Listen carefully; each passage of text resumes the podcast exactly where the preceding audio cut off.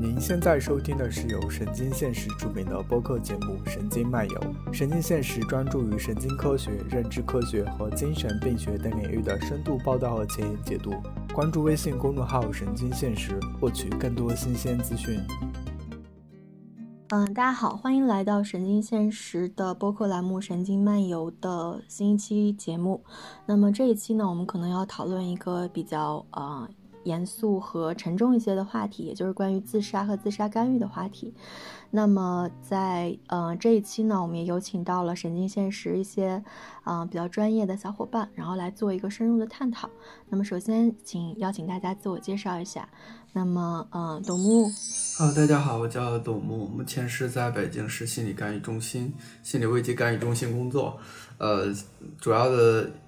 日常的工作最主要的一部分呢，就是跟人谈生死、谈自杀的问题，所以自杀干预呢，也是我们很重要的一部分。今天呢，也是希望跟大家就这个话题呢探讨一下。嗯，好，我也听说你们中心大部分接的都是自杀干预的这个 case 哈。然后，那么春天介绍一下自己。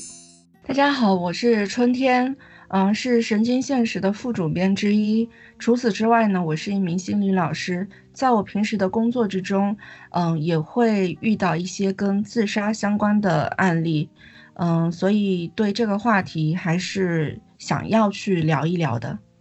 那么，艾米，神经现实的志愿者。大家好，我是安妮尔，呃，我现在在巴黎政治学院欧亚校区读大一，然后我们主要学社会科学。我觉得自杀是一个就听起来离我们非常遥远，但实际上你不知道它什么时候就可能会来到你的生活，要么就是呃你的朋友，或者有可能自己也会面对这样的困难，所以我觉得探讨这个话题还是挺有意思的。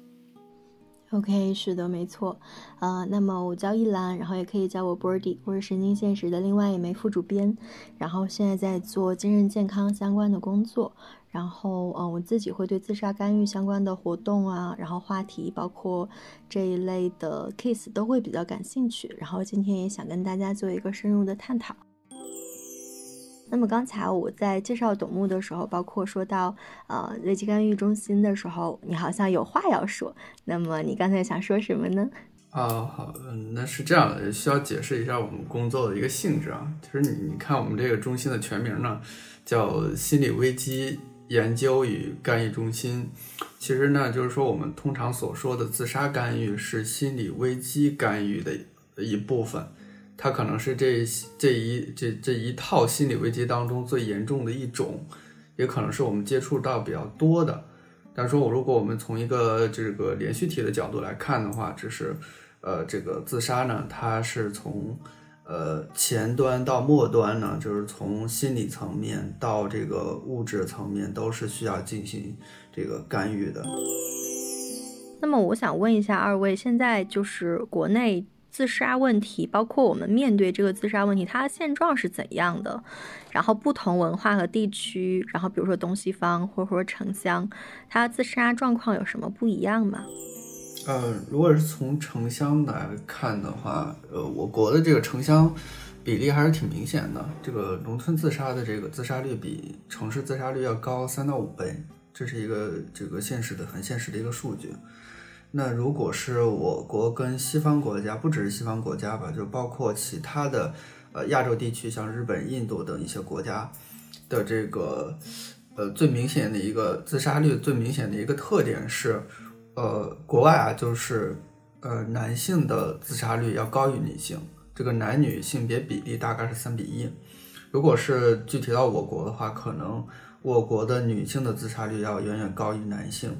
而且呢，这个。这个很大一部分自杀呢，这个女性的自杀这个来源是在农村的，大概是这样，我了解到的一些情况。春天，你有什么补充吗？嗯，自杀就是女性自杀这个比率比男性高，嗯，在我看来，其实跟女性在呃社会上的这个地位是有关系的。就是我会觉得，就是说我国的女性她其实会特别的辛苦，就是无论是在经济方面。还是还是在那个社会地位方面，在有些地区可能是，嗯，在这个性别歧视方面啊，等等，就是综合因素上就会给到他非常大的一些压力。然后就是嗯，包括什么一些婚姻生活啊等等之类的，就会让他长期处在这样子的一个慢性的这种抑郁寡欢、持续性的压力状态之中。嗯，然后这可能是他们就是嗯自杀率比较高的一个很重要的原因，就是无论从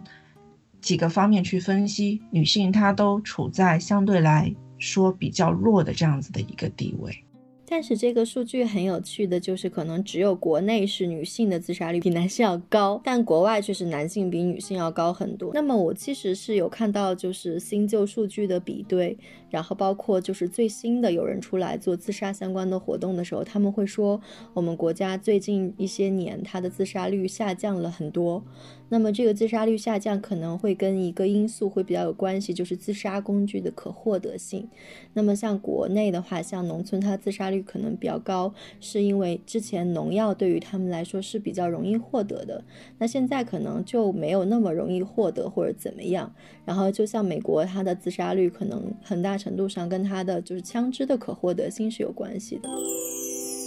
那我刚才听你们说下来，就感觉其实已经就是很凸显了，就是国内自杀的一个画像。比如说女性会比较多，然后农村的会明明显的高于城市。那我想问一下，就是自杀的易感人群是怎样的？是不是真的有这样一批人叫做自杀的易感人群？那么什么样的人会比较想要去自杀？就是如果呃，如果你去划分的话，就是说什么样的人群，这个很难说。但是呢，它相对来说都有一些共同的特点，比如说他们长期经历一些压力事件，我们所说的这个慢性的事件，呃，慢性的压力事件。就是有时候你会觉得一个人自杀，呃的是自杀之后，我们再重新复盘。就是重新考虑他，这为什么呀？就是当时他这个自杀，你觉得这个人挺好的，他生活状态也没有什么特别大的变故。这个时候我们需要考虑他是不是有一个嗯比较长期存在的一些压力源在，他这个问题长期得不到一个解决，对他就可能嗯长期积压在内心当中的一些情绪啊，这个一些很痛苦的感觉，就可能导致他最后选择这个自杀的一些呃最后这样的一个途径。那当然，就是我们除了这个慢性的压力事件之外，我们需要考虑它的一些呃一些急性事件的发生，嗯，比如说呃突然遭遇重大的事故，亲人离世，呃或者是离职，就是被辞退，或者是嗯一下子就是破产，这些突发性的这种很重大的事件，给人造成这种呃心理上的就或者精神上的冲击。呃，令人难以承受，也可能造成这个，呃，自杀这样这样的一个情况。当然，就是说我们也可能两者是结合的，就是我们长期存在一个这个压力源，然后呢，就是突然又发生了一件比较呃重大的事情，就是它成为了一个诱发因素。就是我们综合考虑这两个因素的话，呃，就是外部的刺激。呃，是不是存在一些负性的事件？就是凡是有这些这个呃因素经历了这些因素的人，都可以化作是易感人群。我们可能在我们的刻板印象里哈，会觉得就是一个人会就是比如说他精神出了点什么问题，或者他有精神疾病，他才更容易去去自杀，或者去想要去走这样一个途径。那这个这个说法靠谱吗？或者说这个刻板印象有道理吗？你不能说这个印象它全部都是错的，但是呢，它其实还是过于片面的。嗯，其实呢，就是说，嗯，我们知道，就是在精神疾病之中，比如说像抑郁症，嗯，然后以及其他的一一些，它的确整体上，我们从数据上看，它相较于呃普通人群的话，它的自杀比率会更高一些。嗯，但是呢，就是说，在自杀人群之中，也并非说所有的人他都是，嗯，精神方面有问题，或者说，呃，心理方面他是特别特别的怎么样的一个呃恶劣的状态之中，这样子，你不能就是将 A 等同于 B 的这样子的一个关系，这样。明白。那么，董木在你日常接到一些相关的就是来电的时候，呃，就是就是这些可能有了自杀倾向或者已经实施过自杀但没有成功的人，是就是有精神疾病的会比较多吗？嗯，就是如果从主观的这种感觉来说啊，包括我们有问他是否有这个既往的一些诊断，呃，确实这个比例来说不算不不算小，就是应嗯比例也算嗯就是比较大的一部分。但是我我需要就这个问题，我有自己的一些想法。其实你说，呃，这个精神病患或者说我们有诊断这个精神障碍的，呃，这个当事人吧。嗯，其实这个就是我们所说的这个精神疾病，跟我们所谓的这个一些躯体上的慢性疾病，它的最大的区别在哪里呢？我觉得就是说，如果从医学上来说，我不专业，我不敢说。但是说，呃，我们需要观察到，就是对于躯体疾病和心理疾病，其实社会，呃，公众对于它的这个，呃，看法是有区别的。嗯，对，首先呢，他都面临着一个非常长期的一个呃非常痛苦的一种生活状态，不管是躯体上还是心理上，都挺都都非常痛苦。这是这是一一种服刑服刑事件，一个负性的压力。那同样呢，社会外界对于他的一些看法，就认为你呃精神就是有心理疾病，你都不正常，精神有问题，你还要自杀。就就是就是他是同同样面临着自身内心的一个痛苦，还要来自于外界的这种这样的一个排斥。就其实我们对于呃自杀者的一个看法，对于他的能不能给在他需要的时候提供相应的支持和理解，这是很重要的一个社会支持。就如果我们将这个呃自杀者认为是不正常精神。有问题的一部分人的话，那可能对于他来说是一个怎么说，就把他推向了自杀的那一端。呃，这是我的一个看法。明白，也就是说，这个社会对精神病患的污名化，其实很多时候可能促成了他们在精神上走入更深的这样一个深渊。那么，你们作为就是危机干预人员，其实。嗯，并不会只看这个人是不是有精神疾病，或者说是并不会把这个因素来当做就是你们干预之间，就是呃做干预的时候，就是你们不会区别化他们和其他的人，而会针对这个自杀这个事件，然后尽量减少这个社会的污名化对他们的这个伤害。是我这样理解没有问题是吗？就是后边就是说，如果我们没有办法减少这个社会对于他们的污名化，那这是一个很大的一个工程。但是我们至少在他们给我们打来电话，即使他说我患有这个呃那一类的这个精神疾病，呃心理疾病，但是我们会抱抱有一个很抱持的态度，我们理解，我们更多关注的是这个疾病带给他的那些痛苦，带给他那些压力，就是我们会给他有一个正常化，对吧？就说我们。呃，没问题啊，就是我知道你很痛苦，更关心的是你本人此时此刻这样的一个痛苦的感觉，我愿意陪伴你。那如果就是说你患有这个精神疾病，那没问题，我们去有有病，我们去看病去治疗就可以了，跟一生一场感冒是没有没有什么区别的，只不过它可能会，嗯，相对这个感冒来说更难治一些，对吧？就是我也认可，就是精神疾病和其他的慢性疾病并没有本质上的区别，然后确实就是像抑郁症啊这种疾病也被称为精神疾病中的像感冒啊这样的病，就是大家都会这样子来类比。那也就是说，其实呃，即使你们没有办法阻止这个社会对于精神病患和自杀者的污名化，但是在你们工作的时候能够把它正常化，然后让他们跟这些污名化做一个稍微的隔离，然后给他们一个稍微宽松一点空。空间是吧？那我想就是，嗯，春天你在就是呃接触你的就是学生的时候，包括呃在就是做心理老师的过程中，是不是也会遇到类似的就是有精神疾病的呃呃学生，或者说是有想要自杀想法这样的学生？那你们在面对他们的时候，就是会有一个怎样的态度呢？是不是跟东木他们差不多？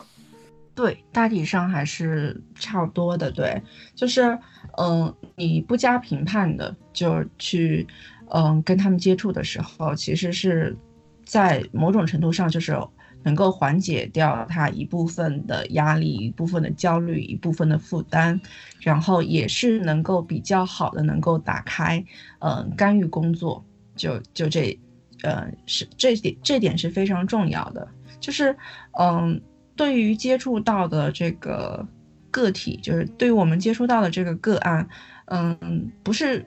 就是你事后可能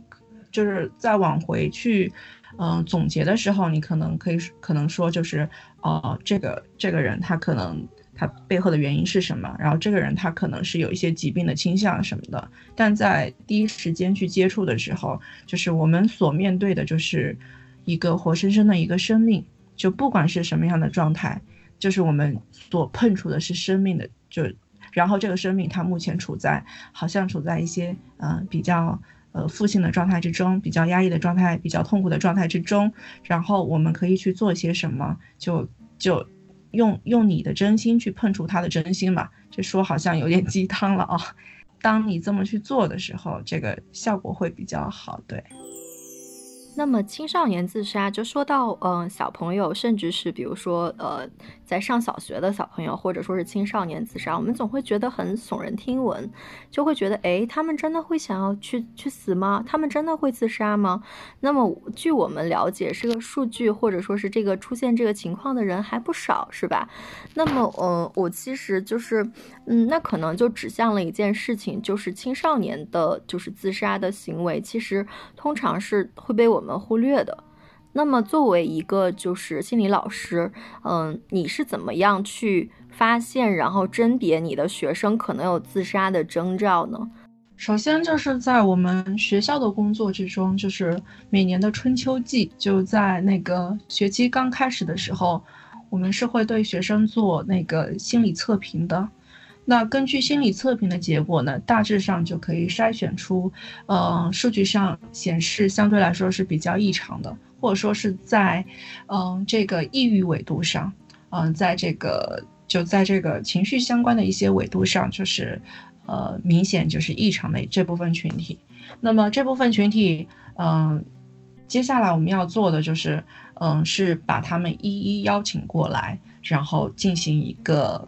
对话。进行一个会谈，或者说进行一个访谈等等。那我们也会去问，就是呃，一个就是问他当时做这个问卷的时候是否是认真去做的。呃，如果是不认真，有些他就是开玩笑瞎填的啊，那我们再就是进行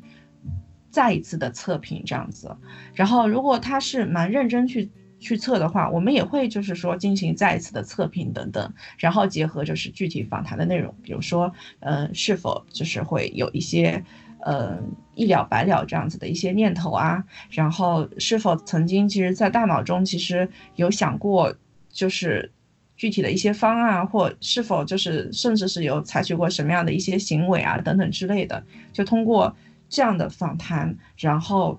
把就是，呃，自杀风险比较高的那个群体，把它确定下来。那，嗯，在我们学校之中做这块工作，就是确定下来之后，不仅是要针对这个学生个体，呃，我们去做这个干预工作，我们也会就是联系到，呃，老他的老师，就他的班主任，然后联系到他的家长，联系到学校的相关领导，然后再借助他。班主任其实是会扩散到他所有的学科老师，就是相当于我们给这个个体去搭建，嗯，他周围就是嗯，他可以利用起来的这个社会支持系统，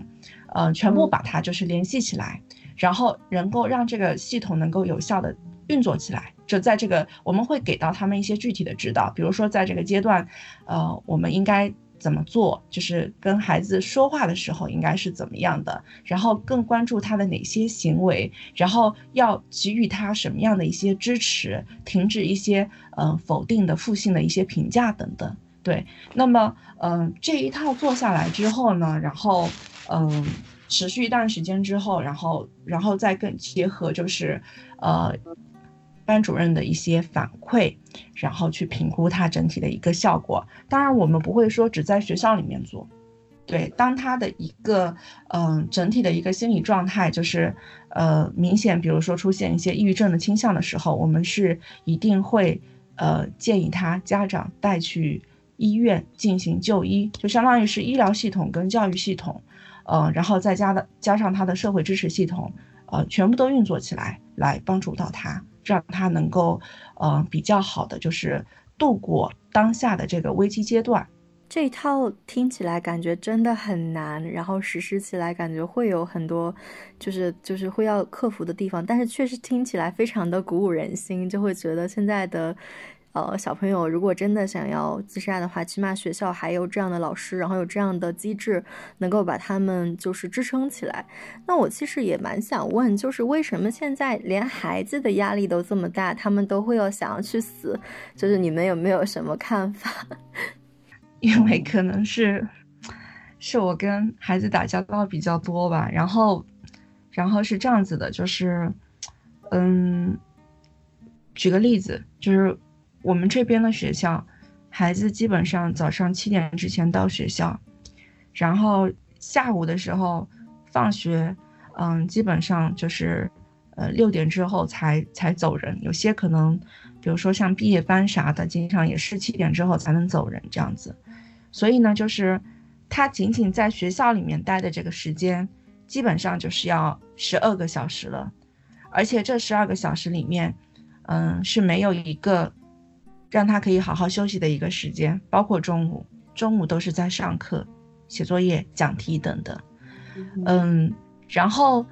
不是说他放了学之后就可以回家去休息了，放了学之后，嗯，还会有一些，比如说补习班，然后还会有很多的作业等等。所以其实光光从这个劳动的时间来算的话，其实。嗯，他已经就是远超一个青少年，他正常来说，嗯，他所他可以承受的这个这这这个这个时间，对，但是他要承受这样的状态，他不是一天两天，他是持续性的，然后是持续性的好几年这样子的一个状态，所以，嗯，我们的确会开玩笑说到，就是当一个学生。他走进到学校的时候，往往意味着就是铺天盖地的压力就是迎面袭来。好，那么有意思的东西来了，就是这样听上去好像就是学校是会给到他们压力非常大的一个地方，这是一个客观事实。但是令人非常唏嘘的是什么呢？尽管如此，很多学生觉得在学校里的生活至少比回到家里要好。也就是为什么呢？他在家里可能所面临的压力，其实还是要翻倍的。那我们可以去就去推演一下，就大部分就是当一个中学生啊，嗯，十几岁的年龄，然后他的父母基本上都是正处在中年危机走向这个更年期的这个阶段。对，然后他是要面临。生命中的很多的一一些丧失的感觉，对，只有毕竟只有少数的人就是在在这个四十岁上下的这个年龄段，他他是更往上面走的，就绝大部分还是走下坡的这样子。嗯，再加上就是说夫妻两个人结婚，然后十几年之后，其实也是他们就是婚姻生活之中最容易出现一些嗯比较狗血的一些因素的这个这个一个时间段等等。七年之痒，就两个七年之痒了，就是痒的 n 次方这样，然后就是夫妻之间就会有很多的一个冲撞，呃，然后再加上就是他可能就是自己对自己的一些一些失望跟不满，然后哎家里就有一个孩子，然后孩子就是往往会成为家庭生活中的那个非常无辜的那个那个替罪羊，比如说我我丧失的这个东西，我特别希望我的孩子能够。能够去实现，对，然后我我这个婚姻生活不太不太好，就是我特别希望，就是我的孩子能够就是成为我好好维系婚姻生活的这样子的一个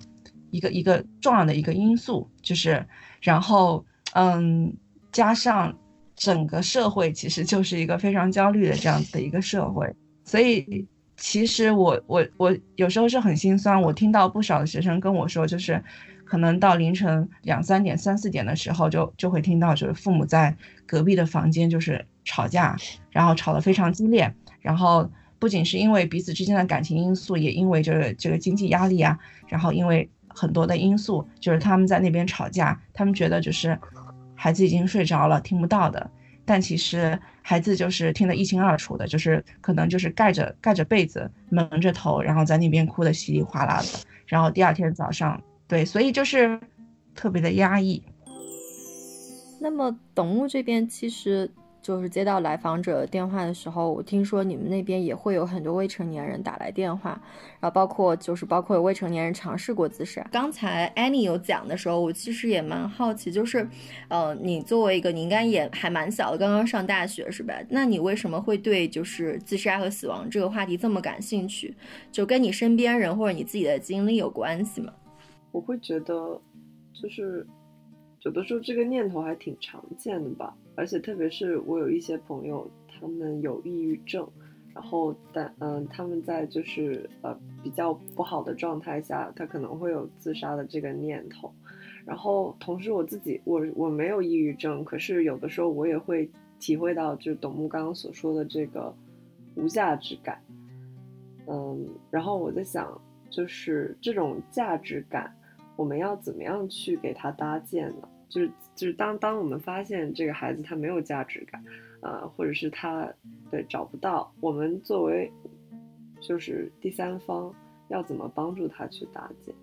刚才其实春天有聊到，就是他们的那个，就是作为学校那边，然后可能会对就是这些孩子做一些怎样的一些就是关怀和处理。那么就是就是这个话题绕过来，然后我想问一下董木，就是那么你们就是作为自杀干预的工作人员，你们的工作流程是怎么样的？这样的孩子来了以后，然后你听到他讲这些内容，你是怎么样处理的？你是怎么样安抚他们的？我先说我自己的一个感受啊，刚才说春天谈到他们整个学校的一个这样的一个支持体系的时候，我是非常羡慕的。我我当时内心有一种涌动，我说我希望所有的孩子都能生活在这样的一所学校当中，但是事与愿违，就很多孩子是得不到这样的一个支持的。呃，就是其实刚才安妮说到的，呃，说呃在。呃，什么样的人会容易这个有这样的一个自杀的倾向呢？他提到两点，一个就是说他性格上会有一些比较内向、很敏感，就很难去，可能是难以处理一些，呃，这个现实的一些负性事件。这我们通常所说的一些内部资源，就是我们的在这这它包括我们的学习、我们的认知、我们的成长环境，都会综合起来形成我们内部的一个资源。但是，当我们的内部资源不足以去应对外界的一些负性事件的时候，就可能危机就会出现。那这个时候呢，我们可能人本能的就会寻求外界的一些帮助。像如果具体的孩孩子上身上的话，我们就会找父母，会找亲人，会找朋友，会找老师。那这个时候，如果家庭和呃校方的话，就起不到一个很好的支持作用，甚至会有一些这个反作用的出现。这个孩子可能他整个的这种支持系统就崩掉了，然后最后可能会就就走向这个自杀这样的一个结果。那就说回到我们这个干预的一些模式吧。呃，首先呢，就是说我们，嗯，孩子打来电话呢，他肯定是有一个投射的。他说你接到你这个电话，可能是一个哥哥，是一个姐姐。那这个时候呢，他会像想向你说一些他内心很。呃，压抑的一些事情，甚至有的孩子打电话来就不知道怎么说。他这个，呃，向身边的人倾诉，都会得到一些负面的反馈。呃，跟朋友说，跟家长说，跟呃老师说，都会说啊，你想太多了，你看开点。就就就就这有很多这个评价的一个呃评判的这样一个这个性质在。那当他这个时候打来电话的时候，你要。呃，以一个很很温和的一个态度鼓励他先说出来，就是说有时候倾诉呢是我们最怎么说最廉价最怎么说呢最最怎么说最通常用的一个很很好用的一个就是宣泄和转移注意就是呃缓解情绪的一个方式，但是这个最简单的一个呃方式，在他生活中得不到一个很好的呃接纳。这个时候呢，就可以鼓励他多表达、多说，把他内心不舒服的事情，把他经历的这样整个的一个过程都说出来，这对他是一个很好的一个缓解。嗯，那另外就是说，刚才也提到，对于他可能患有这个呃心理疾病或者精神障碍的或者包括他内心的一些情绪，他自身的一些情绪给予一些正常化，因为他很多时候情绪的表达在生活中是不被允许的。这个当你，呃，对你受了委屈之后，哪怕是我做错了，对吧？你被家长噼里啪啦骂一顿，你心里委屈，这个时候你想哭啊，有时候你还想生气，想跟他们顶撞几句，这个时候可能来自于外界的反馈就是说你一个小屁孩儿。你你你还敢就是说不尊敬长辈，对吧？你你生气，或者是呃，他向别人倾诉的时候，别人会呃朋友会给他一个反馈，就是说你传播你在传播负能量。那这种时候得到这样的反馈，他呃就就不被允许、不被接纳的这样的一个状态。那这个时候他打来电话，我们给的是他所没有的一些东西，但是非常基础的一些东西。这这这也是挺令人唏嘘的。就是说很简单的，我们做这个自杀干预，有时候没有什么技术含量，你就让他说，你在那听，很温柔的给他安抚几句就可以了。然后就是大概是这样的一个，就是基本上一个调子是这样的。但是我们还需要做一些比较这个呃比较硬的一些技术来对他进行干预。呃，前边的所有的工作其实是在跟他建立一个良好的关系。因为他在生活中当中，现实生活当中缺乏这样的一个良好的互动，那这个时候我们在电话当中，嗯，在接触当中，就是我是作为一个，呃，就是关心他的人，给予他支持的人，那这个时候你再跟他去探讨一些比较现实的问题，比如说有抑郁有抑郁情绪啊，我们先不说这个抑郁症，有抑郁情绪，有时候我们会鼓励这个孩子去多做一些运动啊，去尝试一些新的方法呀。但如果是他处在原来的那种非常低落的一个状态当中，没有人支持他，他会不愿意去做。那这个时候呢，我们跟他建立了一个很好的一个关系，然后我们会支持他，然后会鼓励他，跟他去探讨一些，哎，你看我们这么这样做，呃，做这样尝试一下好不好啊？我们是不是可以去？呃，虽然我知道这很难，但是我我很担心你，如果你这样做的话，是不是会更好一些呢？对吧？这个孩子在这样的一个氛围当中，他会慢慢的愿意去尝试，愿意去打开自己。同样呢，就是说我们需要跟他，还是想跟他，呃，怎么说呢？要家里人或者身边人的一些联系方式。但是我们大部分得到的回应就是说，嗯，不想给。你可以想，就是我们可以想想是因为什么原因？是什么原因？他不信任，他不信任周边的这样的一个环境，所有的人。只能说猜测，我们会问他是有什么顾虑吗？你不愿意给？那当然，他可以说，他通常说我觉得没什么用。我说就是打了电话也没什么用，就我们即使跟那他的家长沟通之后也没什么用。他觉得他的身边的环境不会改变的。你想他的内心是一个什么样的状态？一种无望感。对我，我们会尽量的问，我们有一个优先的次序的。首先，我们会他的监护人。对吧？他的呃父母，他的这个呃，就是就是老一辈的这个外公外婆、爷爷奶奶，对吧？首先要这些，然后是老师，呃，首先优先要的肯定是成人，能够给他提供直接帮助的，必要的时候可以带他去医院，可以帮助他处理这个呃可能有的自杀风险。另外就是说，实在要不着，我们会问他：你信任谁啊？你身边有没有这一些呃哥哥姐姐，或者是这个同学闺蜜？好基友，对吧？嗯啊，就是其实很无奈的。你你，如果你要来的是他同学的电话，你告诉他了怎么样？如果他真要自杀的话，你怎么办？这孩子其实帮不上很大的帮忙的。就是其实他可能宁愿给自己身边的小伙伴的联系方式，也不愿意去把家里人、成年人能够负责任的人的联系方式给你们，是吗？嗯，对啊，就是有时候他们会觉得，我打这个自杀干预的电话都是一种错误。都会被否定。好，就就是我最后再补充一点，就是说我们要做的最后一步，就是要给他呃做一个安全网。这个安全网包括要跟他做一个这个不自杀的承诺。呃，我要跟他说，我希望跟你，呃，我我们希望跟你做一个郑重的承诺，在任何情况下，希望你不要做任何伤害自己，尤其是自杀的事情。如果你觉得难以承受，再联系我们，或者是联系你需要，呃，你能够信任的人，就是千万不要再做伤害自己的事情。那另外最后一步最重要的一步，也是刚才我说的，就是说也提到这个关于农药的问题，对吧？我们为什么要做这个农药箱，把它锁起来呢？我们要限制这个自杀工具的易得性。比如说，他是我刚才提到那两个孩子随身带着小刀，那就挺危险。不管他是自残也好，自杀也好，就是我们需要让他把这个小刀呢先扔掉。当然，这是也是一个协商的过程。有时候他就觉得我不愿意扔，好，那你把它放在一个你不容易拿到的地方，抽屉里锁起来，对吧？你要限制他这个自杀工具的动，这这这个易得性，你要给他在物理环境上做一个比较安全的一个措施，就是大概的要点在这儿。嗯，就是说可能还有很多的细节，这就不再赘述了。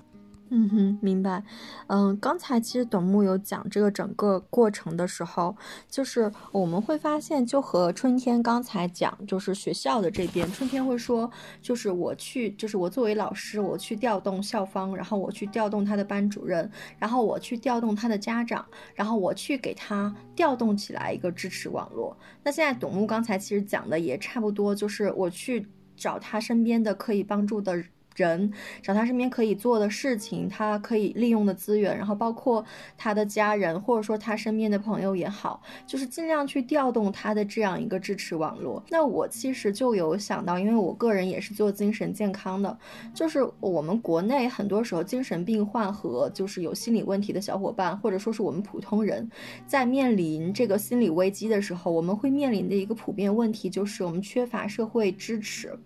那什么叫社会支持？其实刚在春天和董木说的，就是你身边能够调动起来的，给你。给予你心理支持的这些资源，那它都是社会支持，不管是人还是事情、事物这样子。那现在国内现在的状况是，大家的心理就是社会支持都是普遍缺失的，家人不知道怎么给你支持，然后甚至这个家庭环境就没有想要给你支持，这是很极端的情况哈，但是确实存在。那么或者说是这个社会上，我们也不懂什么是社会支持。我们朋友和朋友之间，呃，如果说就是运气好的话，对方情商很高还好。如果说运气比较一般的话，那可能真的就是大家并不知道该怎么来跟你说话、跟你相处。这是一个就是我们其实一直在面对的，而且可能也我们这些工作人员也会继续面对的问题。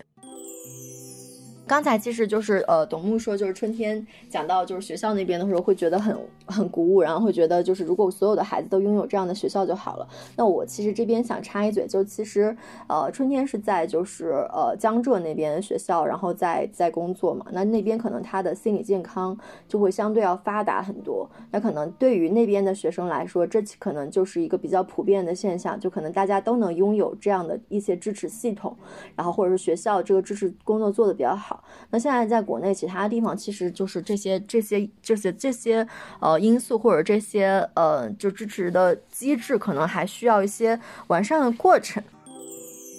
其实我自己有了解到，因为作为就是呃心理从业者。然后会就是，嗯，可能会有一些小伙伴，比如说我自己的自杀干预的 case 就是这样，就是其实是我们一直都认识，然后他一直是会跟我倾诉一些情况，不管他是不是就是精神病患，那么就可能到一个比较极端的时候，他也更愿意来跟我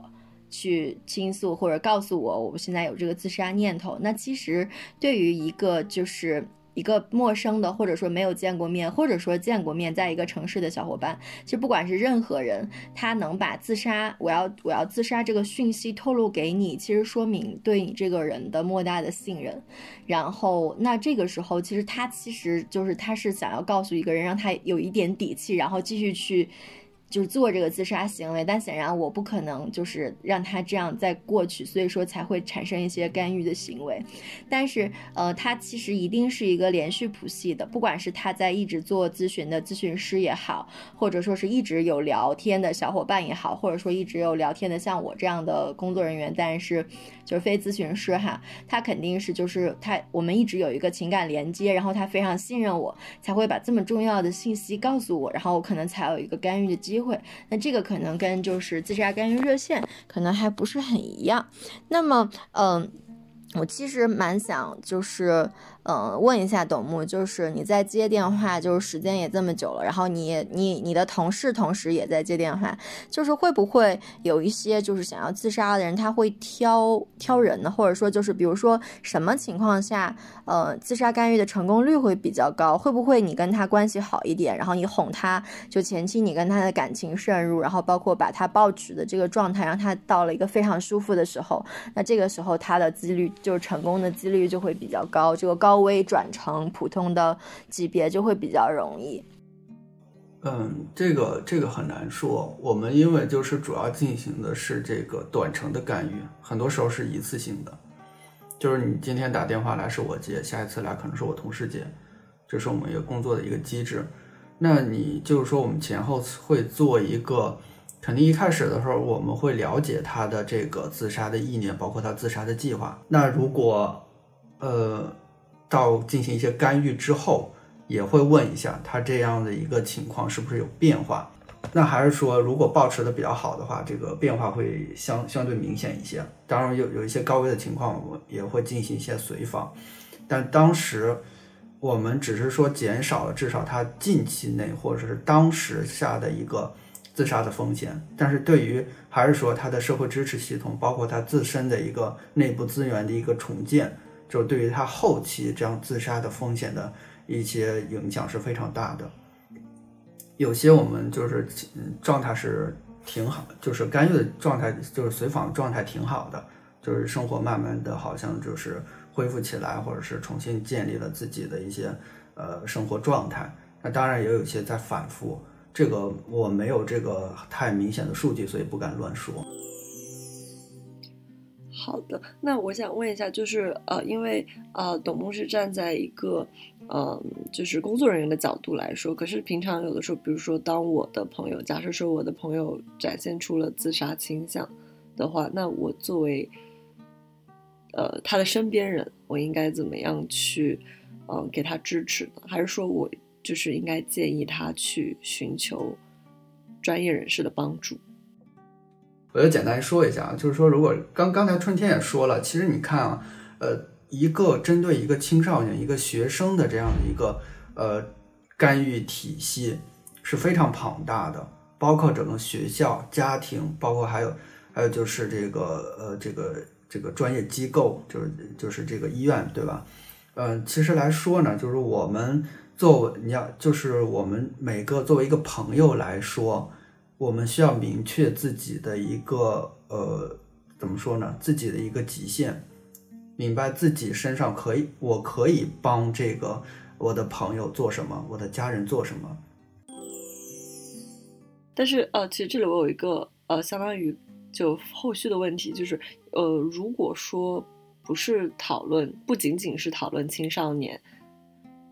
就。如果我们是不只讨论青少年，但是我们想把这个，如果说把讨论范围扩大到一个呃更大的群体，比如说就是针对于所有想要自杀的人群，当一个人说他要自杀的时候，我怎么来判定就是我有没有资格去阻止他的自杀？如果他就觉得这个选择是他自己做出的，然后他也不需要不希望得到你的帮助，那那在这种情况下，自杀干预还是必要的吗？首先就是你，比如说像听到这样子的一个一个分享的时候，首先就是以非常平常的心态，然后你可以就他所分享的这个话题进行就往下聊，就就你不要觉得说，就是当一个人在跟你谈论自杀的时候，他好像就就是这人不正常，或者这人精神有问题啊，或者怎么样，这这就是跟我们。今天中午要吃什么东西一样，就你带着面对这样子，就是面对今天中午要吃什么东西的这样的一个心态，跟他去谈这个话题，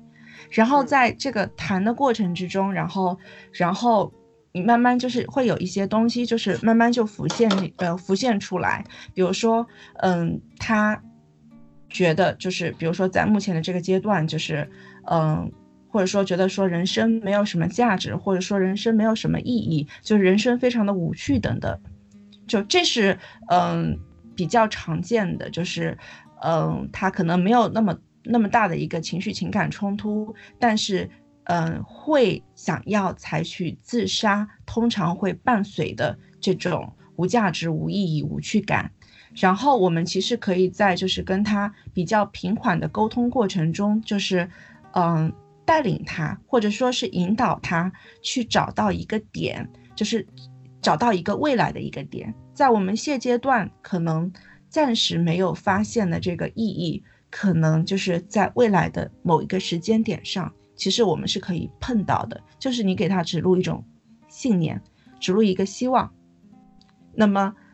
去。跟他去做一个小小的一个协议，就是要不我们一起，呃，就是朝那个方向去看一看，就是可以把他，呃，就是从他目前的这个想要自杀或者说准备采取自杀的这个状态，把他的生命线就是拉长，这样，就除非是哪种情况，就是他已经。把整个人生看的都非常的明明白白了，然后，嗯，他始终就是说是非常坚定的，呃，我们才才能够说，就是说他相对于其他人来说，可能。更有资格去谈，就是我已经看透了世间的真相。但其实，假如他是非自然死亡的状态中的话，他其实是不大能够呃非常绝对的去说我已经看透了这个世间的真相，因为他并没有就是呃在之后的几十年时间里面他会遇到什么样的人生，他是不可知的，他是不知道的。所以从这种意义上来说，他并非是真正意义上的。嗯，看透了世界的真相，依旧选择要告别这个世界。这样，可是他并不一定是要看清了世界的真相才选择自杀，他只是放弃了，就是自主的选择了，放弃了去看清未来，去拥抱未来无限种可能性的那个选择。就是当他已经自主的决定，我已经知道未来我可能会经历更多，然后呃，你给我做的这个呃，这个这个。而且你给我提供的帮助，我也非常感谢。但是我已经自己做了决定了，那这种情况，有就会让人觉得比较无奈吧。我觉得如果我是第三方的话，我我就这个问题做做一个解释啊，就包括刚才那个 b o d y 也提到，就是说什么什么样的情况下，什么样的人可以呃有权利去选择自杀。嗯，那这种这种情况下，如果是我作为一个工作人员的话，我一定会进行干预，嗯就是说我可能有我自己的一些原因，有工作上的，也有我个人的一些认知上的。但说如果，呃，我有一个观点，就是说我们不能脱离情境而谈一些这个原则，因为就是你只只有就是具体到具体情境当中，你才知道怎么样去落实。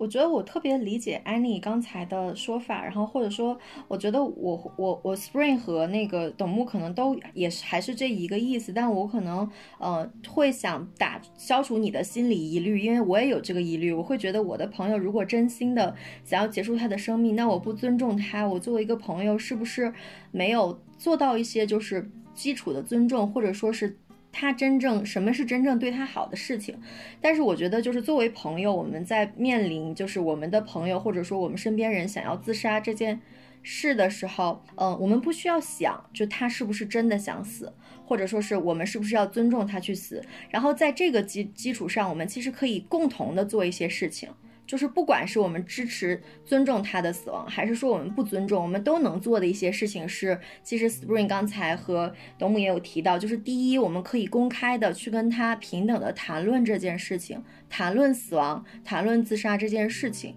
了解一下他背后的原因，然后他究竟是什么情况，他没有有没有具体的计划，然后第二个就是我们可以去认同他的情感和他的状态。就这个，作为一个朋友，不管你是不是支持他去死，这个你都可以做，能让他非常的舒服。我们去认可他现在的想法，他的情感，但是我们可以不认可他的这个决定，就是他选择自杀这个决定。我们对于这个决定可以就是保持一个我们不去评论的状态，但我们认可他的感受，我们认可他是痛苦的，然后我们不去否定和批判他的想法。就是我们尽量不要去做这种事情，然后我们不要去就是用就是比如说强调他人的付出来让他回心转意，比如说你父母多有多不容易啊，你看我们都为你这么操心啊，你这样就是你你你就是对你不要就是你不要去死了，还有那么多人爱你啊，不要说这种话，就你这样只会就是让他负担更重。然后比如说你可以就是就是你不要就是说避免跟他谈论自杀，就一定要直面的去谈这件事情，然后千万不管你是什么态度，千万不要答应他要对他自杀这件事情保密。很重要的一点就是怎么说呢？我们不去不去否定他痛苦的感受，然后嗯持比较开放的状态，但是我们绝对不要说去认同他这样的行为，去赞成或支持他这样的行为。对，这点还是蛮重要的。是的，是的，就是我刚才有说过，就是他的这个决定和行为，我们就不要去赞成，嗯。然后其实这些其实都是你基于一个朋友，然后你在不知道你该怎么做，你到底是应该尊重还是不尊重，你都可以做的事情。那你做完了这一系列之后，其实你多少心里会有一个谱。那么如果说这个时候你心里还是没有谱，你不知道这是不是他正确的决定，或者说是他是不是真的想要这件事情，起码你对自己的感受是有谱的，就是你对你自己是不是要拦住他。或者是去做干预是会有谱的，我觉得这个很重要。对，然后以及最后就是，就作为一个旁观者，嗯，如果我们的比较关系比较亲密的人聊了他的这方面的一些想法或怎么样之类的，然后我们也给到了一些支持，但最终他可能依旧是选择了自杀。我们要就是划清楚那个那个心理上的一个边界，其实他跟你。没有多大的一个干系，就并不是说你给到的支持不够，所以才造成他会产生自杀的行为的。是的，没错。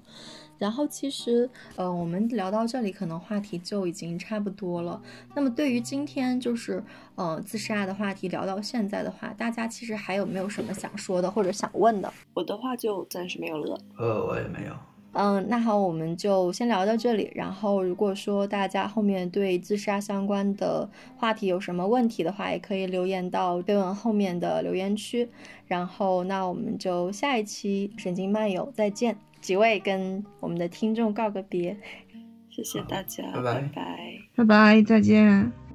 您刚刚收听的是神经现实旗下的播客节目《神经漫游》。神经漫游意在漫游神经与认知科学之领域，揭示认知表象与内里之趣味，由此连接业余与大众之智慧。我们强烈推荐您使用泛用型播客客户端收听我们的节目，这是第一时间听到节目并得到完整资料的最佳方法。搜索“神经漫游”，你也可以在网易云音乐、喜马拉雅、哔哩哔哩、H F M 和 Spotify 等平台找到我们。